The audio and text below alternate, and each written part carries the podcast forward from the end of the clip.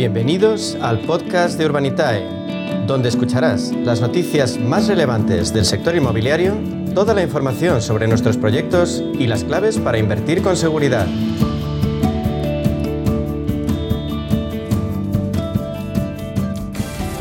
Ahora el protagonista en a media sesión es el crowdfunding inmobiliario, una modalidad de inversión que ha puesto al alcance de los pequeños ahorradores la entrada en el sector inmobiliario que hasta hace muy poco estaba reservado para grandes cantidades de dinero, para grandes fortunas.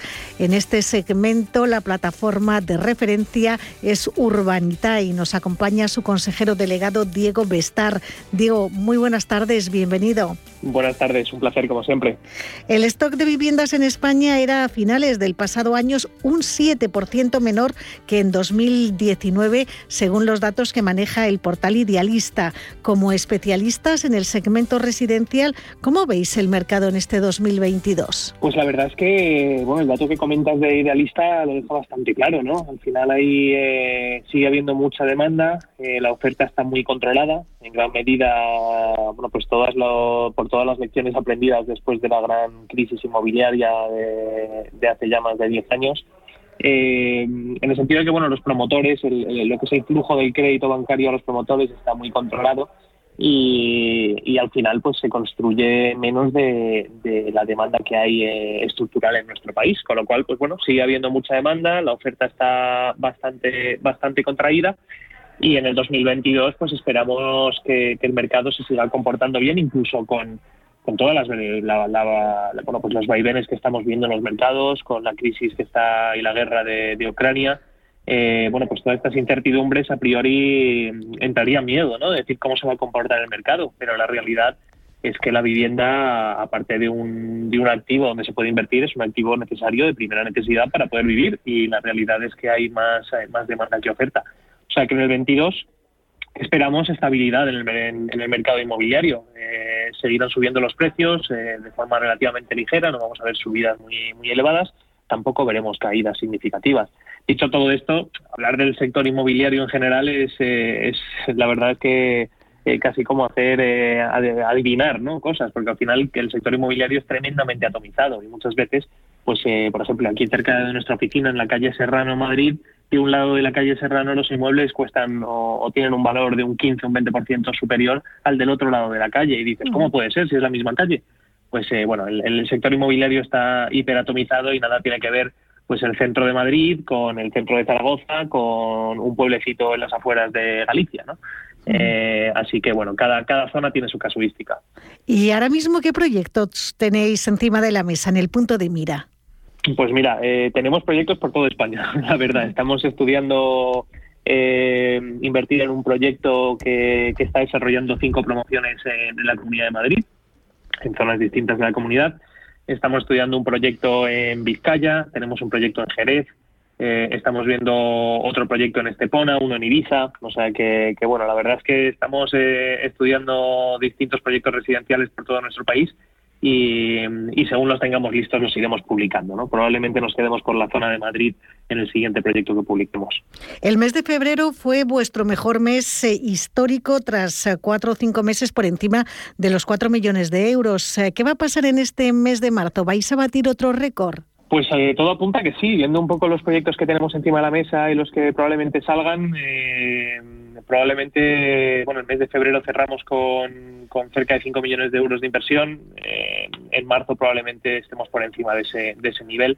Eh, principalmente porque los proyectos que estamos viendo son proyectos de, de algo más de, de, tamaño, es decir, si antiguamente hacíamos proyectos de entre 500 y un millón de euros, ahora estamos haciendo proyectos por lo general a partir de los 2 millones de inversión con lo cual pues bueno con hacer dos o tres proyectos al mes que es un poco el ritmo que venimos que venimos a, eh, eh, teniendo en los últimos meses ya te vas a cifras superiores a las 5 millones de euros. O sea que sí probablemente marzo sea sea el mejor mes de, a nivel de dinero invertido por lo que llevamos hablando en los últimos meses, la tendencia de Urbanita es a financiar proyectos más grandes en los que solo pueden participar inversores acreditados. ¿Esto podría desalentar de algún modo al pequeño inversor al que cuenta con una menor cantidad de dinero? Pues en cierta manera sí, es una pena. Sabes que al final nuestra vocación es permitir que cualquiera invierta, independientemente de las cantidades de, dinero que tenga para, para poder hacerlo. Eh, pero bueno, este tema es verdad que actualmente seguimos teniendo el límite de que para proyectos de más de 2 millones de euros eh, CNMV únicamente permite invertir a, clientes acreditados. Eh, pero esto va a cambiar. Eh, hemos hablado en alguna ocasión en, este mismo espacio de, que bueno, la, normativa a nivel europeo se está unificando. Hay una, nueva norma que engloba a todos los países de la Unión Europea eh, y en España se está adaptando la nueva ley y en esa nueva ley no se hace distinción. Es decir, todos los inversores pueden invertir en cualquier proyecto. Eh, únicamente pues los inversores no acreditados tendrán una información eh, quizás un poco más explícita que otros sobre los riesgos. Pero, pero esto tiene, esperamos que en los próximos meses ya, ya podamos adaptar a la nueva ley y, podamos darle entrada a todos los inversores. Y eh, Diego, ¿cómo seleccionáis los proyectos? ¿Qué es eh, lo que más eh, os pesa a la hora de decidir subirlos a vuestra plataforma? Bueno, pues nosotros estamos estructurados muy parecido a lo que es un fondo de inversión. Tenemos un comité de inversión que estudia todos los proyectos y, y decide lo que, lo que subimos a la plataforma y lo que no. Y al final quizás lo que más pesa, hay, varios, hay dos o tres variables principales. ¿no? Yo creo que el primero que miramos es el promotor. ¿Quién es el promotor? ¿Quién, eh, quién es el profesional que hay detrás del proyecto? ¿Cuál es su track record? ¿Qué ha construido? ¿Tiene experiencia eh, haciendo lo que, lo que nos plantea? Es decir, ha hecho promociones similares en el pasado y las ha llevado a, éxito. Eh, también pedimos referencias a los bancos sobre los promotores que, acuden a nosotros a, pedirnos financiación.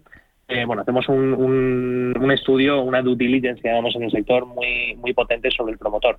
Y luego, sobre todo, también el estudio de mercado de, de, los, eh, de las promociones que nos traen. ¿no? Cogemos el, el plan de negocio que tiene el promotor, las expectativas de venta, las expectativas de costes de obra.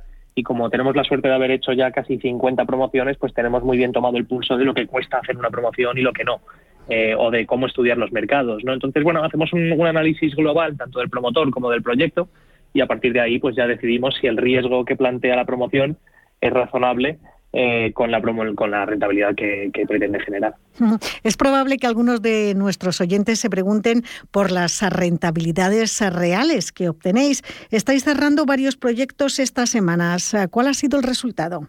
Pues mira, la verdad es que nosotros somos muy, muy conservadores a la hora de hacer los números. Eh, entonces, bueno, cuando tenemos un, plan de negocio que nos plantea un promotor, básicamente pues le hacemos un stress test, o sea, estresamos todos los precios de venta a la baja, estresamos los precios de construcción al alza para ver cómo queda el modelo, ¿no? Y a partir de ahí, pues los números que subimos a la plataforma son muy conservadores.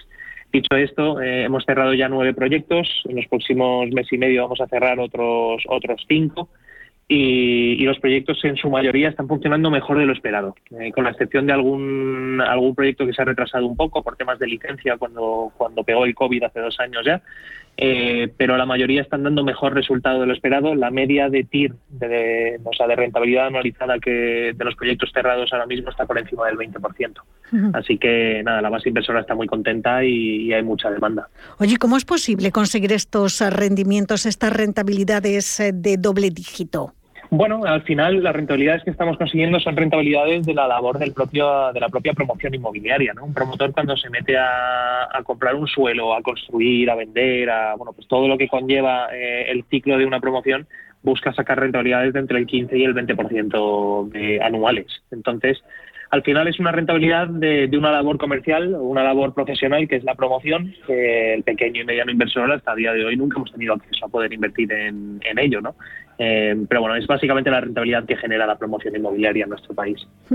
Y ya para terminar, Diego, recuérdanos, ¿qué necesitamos para empezar a invertir con vosotros, con Urbanitae? Pues básicamente acudir a la página web, que es www.urbanitae.com, y registrarse a través de la plataforma. Todo el proceso es, online, se hace directamente allí, no hay que estar enviando papeleos ni, ni acudiendo a oficinas para firmar documentos eh, y en cuanto se termina el registro, eh, probablemente en el mismo día queda autorizada la cuenta para poder invertir, depende de la hora, pero vamos, como mucho 24 horas eh, se puede empezar a operar y, empezar a invertir en, grandes proyectos en nuestro país. Pues ya lo saben, www.urbanitae.com y también un número de teléfono 911 23 25 22. Si necesitan cualquier aclaración, 911 23 25 22 y oficinas en el centro de Madrid, en la calle Castelló 23. Con esto mm, lo dejamos. Diego Bestar, consejero delegado de Urbanitae. Que tengas una feliz semana y hasta la próxima. Un abrazo. Un abrazo, muchas gracias.